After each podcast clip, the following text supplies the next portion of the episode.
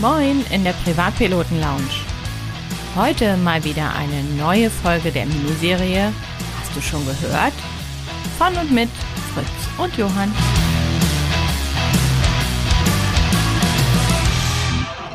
Moin, liebe Fliegerfreunde. Herzlich willkommen zu dieser Folge von Hast du schon gehört bei der Privatpiloten Lounge. Auch heute habe ich wieder ein paar News und Ankündigungen dabei, deswegen lasst uns gleich loslegen. Zunächst eine Ankündigung bzw. News aus der Welt der alternativen Antriebe. Diesmal nicht Elektro, wie ihr es sonst von mir gewohnt seid, sondern Diesel. Einige von euch kennen vielleicht den Motorenhersteller Wet Aircraft, die einen 12-Zylinder Dieselmotor entwickelt haben und dieser ist jetzt in eine Biva in Kanada eingebaut worden. Den entsprechenden Artikel mit interessanten Bildern von dem Flugzeug verlinke ich euch in den Show Notes. Der Artikel stammt vom Aero-Kurier. Und dort wird berichtet, dass ein Jet Fuel Motor WET A03 in eine DHC 2 Biva eingebaut wurde, und zwar in Kanada. Das Triebwerk ersetzt einen Sternmotor mit 450 PS der Motor selber, also der Red A03, schöpft aus 12 Zylindern 550 PS, hat also eine kürzere Startstrecke und einen steileren Steigflug, das Flugzeug damit. Insgesamt setzt der Diesel da an, wo halt die ganzen Benziner jetzt gerade ein bisschen in die Knie kommen, und zwar beim verbleiten Afgas 100 LL. Dieser Treibstoff wird immer weniger, beziehungsweise wird an immer mehr Stellen verboten, auch gerade in den USA. Und man sucht natürlich nach Alternativen und deswegen kommt dann halt der Diesel doch immer wieder in Frage. Auch der reduzierte Treibstoffverbrauch ist natürlich sehr interessant, die verbesserten Flugleistungen. Und das Besondere ist auch, dass dieser Diesel auch später mit Sustainable Aviation Fuels, also SAF, betrieben werden kann. Diese heutige Podcast-Folge wird euch präsentiert von pilotenbedarf.de. Einfach mal reinschauen. Insgesamt sieht das Flugzeug sehr cool aus. Der Sternmotor wurde, wie gesagt, durch, durch den Diesel ersetzt und ein, hat eine sehr schicke Cowling bekommen. Sieht sehr windschnittig aus, deswegen es lohnt sich, euch den Artikel mal auf dem Aero-Kurier-Portal durchzulesen. Der Erstflug erfolgte am 23. Februar 2023, also erst vor kurzem. Und die Sealand Aviation, die diesen Umbau gemacht hat, wird zukünftig ein STC anbieten für diesen Umbau. Wie gesagt, ihr findet den Artikel in den Show Notes und schaut euch die Bilder an. Es lohnt sich. Wenn man sich überlegt, dass man seinen Flugschein machen möchte und sich dann das Buch Motorflug kompakt vom Winfried Cassera kauft, so wie ich das damals gemacht habe, und man kommt dann im Kapitel Aerodynamik und Technik in der sechsten Auflage auf die Seite 26, dann begegnet einem die Entstehung der Gesamtpolare. Und dann hat man da so eine wilde Zeichnung vor sich liegen und weiß erstmal gar nicht so richtig, was man damit anfangen soll. Und diese Zeichnung, die geht zurück auf Otto Lilienthal. Der wurde am 23. Mai 1848 in Anklam geboren und ist gestorben am 10. August 1896 in Berlin. Und das war der Luftfahrtpionier. Er gilt als der erste Mensch, der erfolgreich und wiederholbare Gleitflüge mit einem, damals hat man dazu noch Flugapparat gesagt, heute würde man sagen, naja, so ein primitives Segelflugzeug durchgeführt hat. Und er hat damit bewiesen, dass das Flugprinzip schwerer als Luft zur menschlichen Anwendung taugt. Die ersten experimentellen Vorarbeiten und die ersten Flugversuche, die gab es dann ab 1891 und die haben dann auch zum Konzept der uns heute bekannten Tragfläche geführt. Und die Darstellung der aerodynamischen Eigenschaften von Flügeln im eben angesprochenen Polardiagramm, die wurde von ihm entwickelt und die ist bis heute gültig und wird eingesetzt. Ab 1874 hat Otto Lilienthal zusammen mit seinem Bruder Gustav und einem selbst entwickelten Rotationsapparat systematische Messungen für Auftrieb an ebenen und gewölbten Flächen durchgeführt. Und diese Messungen haben ihnen eindeutige Ergebnisse geliefert. Zum einen lieferten die gewölbten Tragflächen im Vergleich zu den ebenen Flächen bei relativ geringer Zunahme des Luftwiderstandes in horizontalen Richtungen, ein Vielfaches an vertikalem Auftrieb und zum anderen wies die schwach gewölbte Vogelflügelform, wie sie genannt wird, die günstigsten Widerstandswerte auf. Das Geld war knapp, aber die Menschheit, die war auch geistig einfach noch nicht so weit, um eine zeitnahe Veröffentlichung ihrer Erkenntnisse zu gewährleisten oder dass sie überhaupt Gehör gefunden hätten. 1889 hat Lilienthal dann sein Buch Der Vogelflug als Grundlage der Fliegekunst veröffentlicht und das ist eigentlich ja die wichtigste flugtechnische Veröffentlichung, die es da im 19. Jahrhundert gab. Nachdem er das Buch veröffentlicht hatte, war Lilienthal der Meinung, dass das theoretische Fundament jetzt ausreichend sei und er jetzt zu praktischen Gleitflugübungen übergehen könne. Da hat ihn aber sein Bruder Gustav nicht mehr unterstützt. Von daher sind die ersten Gleitflüge, die Lilienthal dann eben durchgeführt hat, auch nur mit seinem Namen, mit Otto Lilienthal und nicht mehr mit den Brüdern Gustav und Otto verbunden. Wobei natürlich sein Bruder, wie eben angesprochen, eben auch ihm bei der theoretischen Vorbereitung geholfen hat und natürlich auch an diesen Versuchen eben beteiligt war. Was hat Lilienthal gemacht? Er hat sich Weidenholz genommen. Das wurde der Rahmen der Tragfläche. Dann hat er Baumwollstoff genommen. Der wurde gewachst. Das nennt man Schirting. Dann wurden diese Baumwollstoffe wurden dann aufgezogen. Dann wurden diese Tragflächen der Rahmen bespannt. Die hatten damals 14 Quadratmeter große Tragfläche und die Flügeltiefe waren so circa zweieinhalb Meter. Die ersten Übungen waren sogenannte Stehübungen gegen den Wind und später kamen dann Sprünge von einem Sprungbrett in seinem Garten seines Hauses dazu. Ab dem Frühjahr 1891 hat äh, Otto Lilienthal dann das als, naja, sagen wir mal in Anführungszeichen, Flugplatz geeignete Gelände einer aufgelassenen Sandgrube am Nordhang der Gemarkung Krylov am Spitzenberg zwischen Derwitz und Krylov genutzt. Ich habe darüber schon mal in einer unserer Folgen Lost Places berichtet, von hast du schon gehört. Und dort kam es mit dem Derwitzer Apparat zu dem bekannten 25 Meter weiten Gleitflug. Otto Lilienthal war sehr pedantisch. Er hat also jeden Flug ausgewertet, um seinen Flug bzw. Segelapparat weiterhin zu verbessern. Später kamen dann noch vertikale und horizontale Schwanzflächen dazu.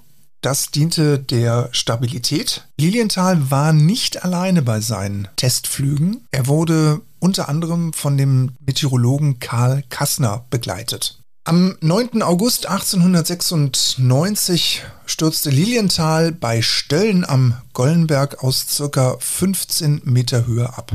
Die Ursache hierfür war eine Sonnenböe, also eine thermische Ablösung. Und er konnte diese Ablösung, diese thermische Ablösung konnte er nicht aussteuern. Und äh, es wurde immer sehr lange Zeit behauptet, dass es ein Konstruktionsfehler des Flugapparates war, aber das war es nicht. Lilienthal hat natürlich immer versucht, die Distanzen größer zu stricken. Also er wollte immer weiter gleiten können, wodurch er natürlich auch dazu gezwungen war, einen höheren Anstellwinkel zu wählen und dadurch langsamer zu fliegen. Und es könnte sich also bei diesem Absturz tatsächlich um den ersten traurigen, tödlichen Trudelfall in der Luftfahrtgeschichte auch handeln. Nach dem Absturz war Lilienthal bei Bewusstsein und sein Monteur, der mit ihm diese Flugapparate gebaut hat, berichtete später als Augenzeuge. Lilienthal habe also unmittelbar nach dem Absturz zu ihm gesagt, ich zitiere, ist nicht so schlimm, kann mal vorkommen, ich muss mich etwas ausruhen, dann machen wir weiter. Einige Jahre später hat man dann den Monteur Beilich in einer Tonaufnahme nochmal befragt und da hat er dann diese entscheidende Phase des Unfalls folgendermaßen geschildert. Ich zitiere, Lilienthal flog ab und wie er ein Stück geflogen war, steht er oben in der Luft völlig still und dann sehe ich, dass er mit den Beinen so schlenkert, hin und her schlenkert, um den Apparat in Bewegung zu bringen. Mit einem Mal kriegt der Apparat die Neigung nach vorne und saust runter, schlägt auf und das Unglück war passiert. Man hat äh, Lilienthal dann mit einem äh, Pferdewagen in einen Gasthof im nahegelegenen Ort Stöllen gebracht. Und später wurde er dann mit einem Arzt zusammen in einem Güterwaggon liegend nach Berlin transportiert. Aber während des Transportes nach Berlin verlor er das Bewusstsein, fiel ins Koma und am darauffolgenden Tag, am 10. August 1896, starb er dann in der Universitätsklinik in Berlin. Es gab dann eine staatsanwaltschaftliche äh, Sektion und äh, die hat dann ergeben, dass sich Lilienthal beim Aufprall eine Fraktur des dritten Halswirbels zugezogen hatte. Und äh, später gab es dann nochmal weitere Untersuchungen und hierbei geht man davon aus, dass Lilienthal wahrscheinlich eine Hirnblutung erlitten hat, die dann als die eigentliche Todesursache als wahrscheinliche angenommen wird. Ein kurzer Ausflug in das Leben von Otto Lilienthal. Wir werden das in einer großen Folge nochmal genauer aufnehmen, den Otto Lilienthal, um euch da nochmal zu berichten. Ja, und wenn ihr dann im Motorflug kompakt oder generell auch in irgendeiner anderen Lektüre dann immer auf die Polardiagramme stoßt, dann erinnert ihr euch dann vielleicht an das Leben, Schalten und Walten des Otto Lilienthals, wie er da in Krylov und in Derwitz dann rumgeflogen ist. In diesem Sinne, bleibt gesund, Blue Skies, many happy landings, zurück zum Johann. Die zweiten News, die ich euch mitgebracht habe, sind leider nicht so schön. Und zwar hat der Flugzeugbauer Wobbin Aircraft Gläubigerschutz beantragt. Und zudem, dass die Firma im Gläubigerschutz ist, musste die Firma eine Emergency AD rausgeben und dadurch sind, oder beziehungsweise die EASA hat diese rausgegeben und es sind 25 Flugzeuge der DR400 Baureihe, die momentan am Boden liegen bleiben müssen. Am 22. Februar teilte der Firmenchef Casimir Pessier mit, dass das Unternehmen, wie gesagt, den Gläubigerschutz nach französischem Recht beantragt hätte. Das liegt daran, dass eine vorübergehende verwaltungstechnische Hindernisse bestehen und die kurzfristig das Gleichgewicht des Unternehmens gefährden könnten. Das heißt, insgesamt geht es dem Unternehmen anscheinend nicht so schlecht, dass es nicht weitermachen möchte, sondern es ist häufiger eher in, in diesen Fällen so, dass einfach Verzögerungen in der Auslieferung dazu führen, dass Geldeingänge, mit denen geplant wurde, verspätet reinkommen und demgegenüber aber Zahlungsverpflichtungen stehen, die dann nicht bedient werden können. Insofern ist man dann mehr oder weniger per Definition insolvent. Aber dieses, dieser Gläubigerschutz, beziehungsweise in Amerika, äh, in Amerika hört man das häufiger als Chapter 11, bewirkt halt, dass diese Zahlungen praktisch etwas gestundet werden können und sobald wieder frisches Geld reinkommt, kann, kann dann auch dementsprechend wieder gezahlt werden und das Unternehmen kann sich aus dem Gläubigerschutz wieder entfernen. Nichtsdestotrotz wurden im Januar einige Mitarbeiter entlassen und die Zahl der Mitarbeiter ist jetzt von 41 auf 34 gesunken. Gleichzeitig, und das ist eigentlich noch das Schlimmere, kommt hinzu, dass die EASA eine Emergency Airworthiness Directive herausgegeben hat. Es geht darum, dass Probleme mit dem Hauptholm bestimmter Werknummern bestehen. Da wurde bei einer Routinekontrolle eines Hauptholms äh, Probleme erkannt, die zu einer verminderten strukturellen Festigkeit des Flügels bis hin zum Versagen der Tragflächenstruktur führen können. Und aufgrund dieser AD oder Emergency AD sind einige Flugzeuge jetzt praktisch am Boden und müssen erstmal überprüft werden. Insgesamt zwei nicht wirklich schöne Nachrichten zu Robin. Nichtsdestotrotz bin ich relativ zuversichtlich, dass sich die Firma auch davon erstmal wieder erholen kann. Jetzt kommen wir zu den Ankündigungen. Und zwar wisst ihr ja wahrscheinlich, dass bald die Aero ins Haus steht. Auf der Aero werden Fritz und ich natürlich auch wieder unterwegs sein und Stimmen einfangen, aber wir werden auch wieder sehr viel Zeit in der Aero Courier Maintenance Area verbringen und dort auch immer mal wieder am Stand sein. Vielleicht können wir das eine oder andere Podcast-Interview mit dem einen oder anderen von euch dort aufnehmen. Und wir werden auf alle Fälle dabei sein, wenn es an die Praxisworkshops geht. Und zu diesen Praxisworkshops hat der Aero Kurier jetzt sein Programm veröffentlicht, welches ich euch natürlich auch verlinke. Dort werden sehr interessante Sachen gezeigt. Es geht los am Mittwoch um 13 Uhr mit Tools für die Aircraft Maintenance. Dort werden Experten von Stahlwelle euch zeigen, was für Werkzeuge man braucht, wie geht man damit um, wie werden Drehmomentwerkzeuge kalibriert, was brauche ich wirklich, was sollte unbedingt ins Sportwerkzeug, also was sollte ich immer dabei haben. Sehr interessant. Um 13.15 Uhr gibt es EASA Maintenance News und zwar von der Aufwind.aero, also mit unserem guten Freund Malte. Er wird berichten, was sich in letzter Zeit bei der EASA getan hat, was das Thema Maintenance angeht. Gleich danach geht es dann weiter, auch wieder mit Malte, über die Änderung beim CS Stan. Dieses CS gibt den Flugzeugeignern relativ viele Möglichkeiten, sein Flugzeug zu optimieren. Auch das ein sehr interessanter Beitrag.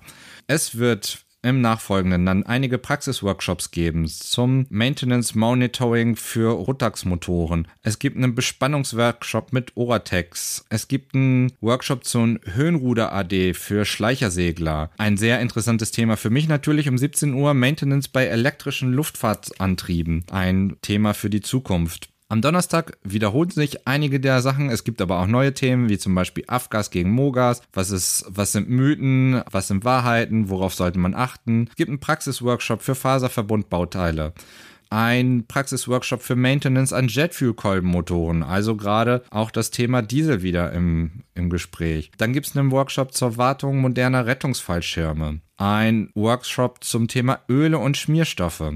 Das Ganze am Freitag ebenfalls und am Samstag. Generell kann ich euch die Maintenance Area des Aero Kuriers ganz, ganz doll ans Herz legen. Die Aufwind.aero wird auch noch ein paar interessante Ausstellungsstücke dabei haben, äh, wie zum Beispiel ein Drehmomentprüfstand oder ein Boroskop.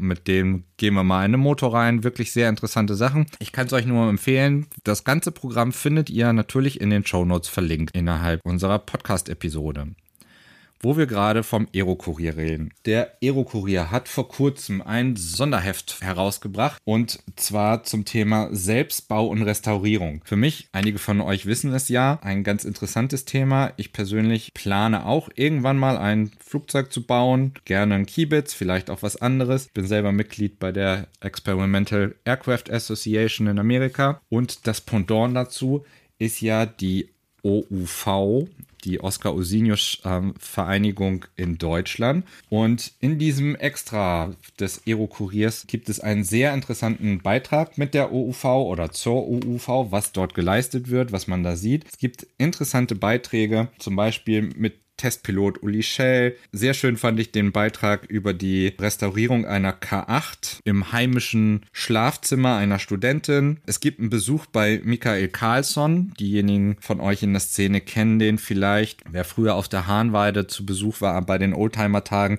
wenn er mit seinem Fokker Dreidecker da durch die Lüfte geflogen ist. Er ist halt der Bauer von Flugzeugen aus dem Welt Ersten Weltkrieg schlechthin. Generell kann ich euch dieses Heft sehr empfehlen. Wenn ihr das noch nicht gekauft habt, holt es euch. Sehr, sehr interessante Artikel. Ich werde auch in der nächsten Folge nochmal drauf eingehen. Ein interessanter Artikel auch zur Restaurierung von Philipp Prinzing, der seine Piper restauriert hat. Auch sehr schön, was da alles dazugehört ich kann euch dieses Heft wirklich, wirklich nur ans, äh, ans Herz legen. Und das Beste ist, ich habe insgesamt drei Exemplare hier bei mir liegen. Diese verlose ich. Schreibt uns einfach über Facebook, über Instagram oder auf die feedback at privatpilotenlounge.fm, ob ihr schon selber baut, ob ihr restauriert, ob ihr selber bauen wollt oder restaurieren wollt, was für ein Flugzeug. Schreibt uns einfach eine kleine Geschichte. Ich verlose dann unter den Einsendern diese drei Hefte vom Aero Kurier Special zum Thema Selbstbau und Restaurierung.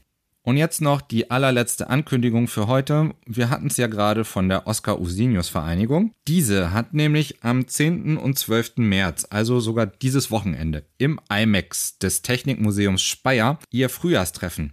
Das wollte ich euch kurz ans Herz legen. Auch das Programm hört sich wirklich sehr interessant an. Persönlich werde ich wahrscheinlich leider nicht dabei sein können, aber ich kann es euch sehr ans Herz legen. Wenn ihr Interesse habt, seid ihr auch dort ähm, herzlich eingeladen. Schaut mal vorbei. Ich werde euch den Link in die Show Notes stellen und dann ab den nächsten Folgen von Hast du schon gehört immer mal wieder weitere neue Events berichten und langsam geht ja die Saison wieder los und es, es gibt mehr Events, von denen ich euch berichten kann. Ja, so viel von mir. Ich wünsche euch alles Gute. Ich hoffe, wir sehen uns auf Dairo und ich freue mich auf die Zuschriften von den Selbstbauern und den Restauratoren für die Verlosung des Aero Kurier Extras Selbstbau. Damit macht es gut und bis bald.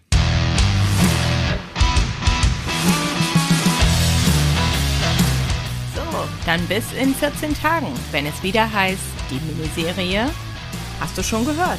Mit Fritz und Johann. Bis zum nächsten Mal.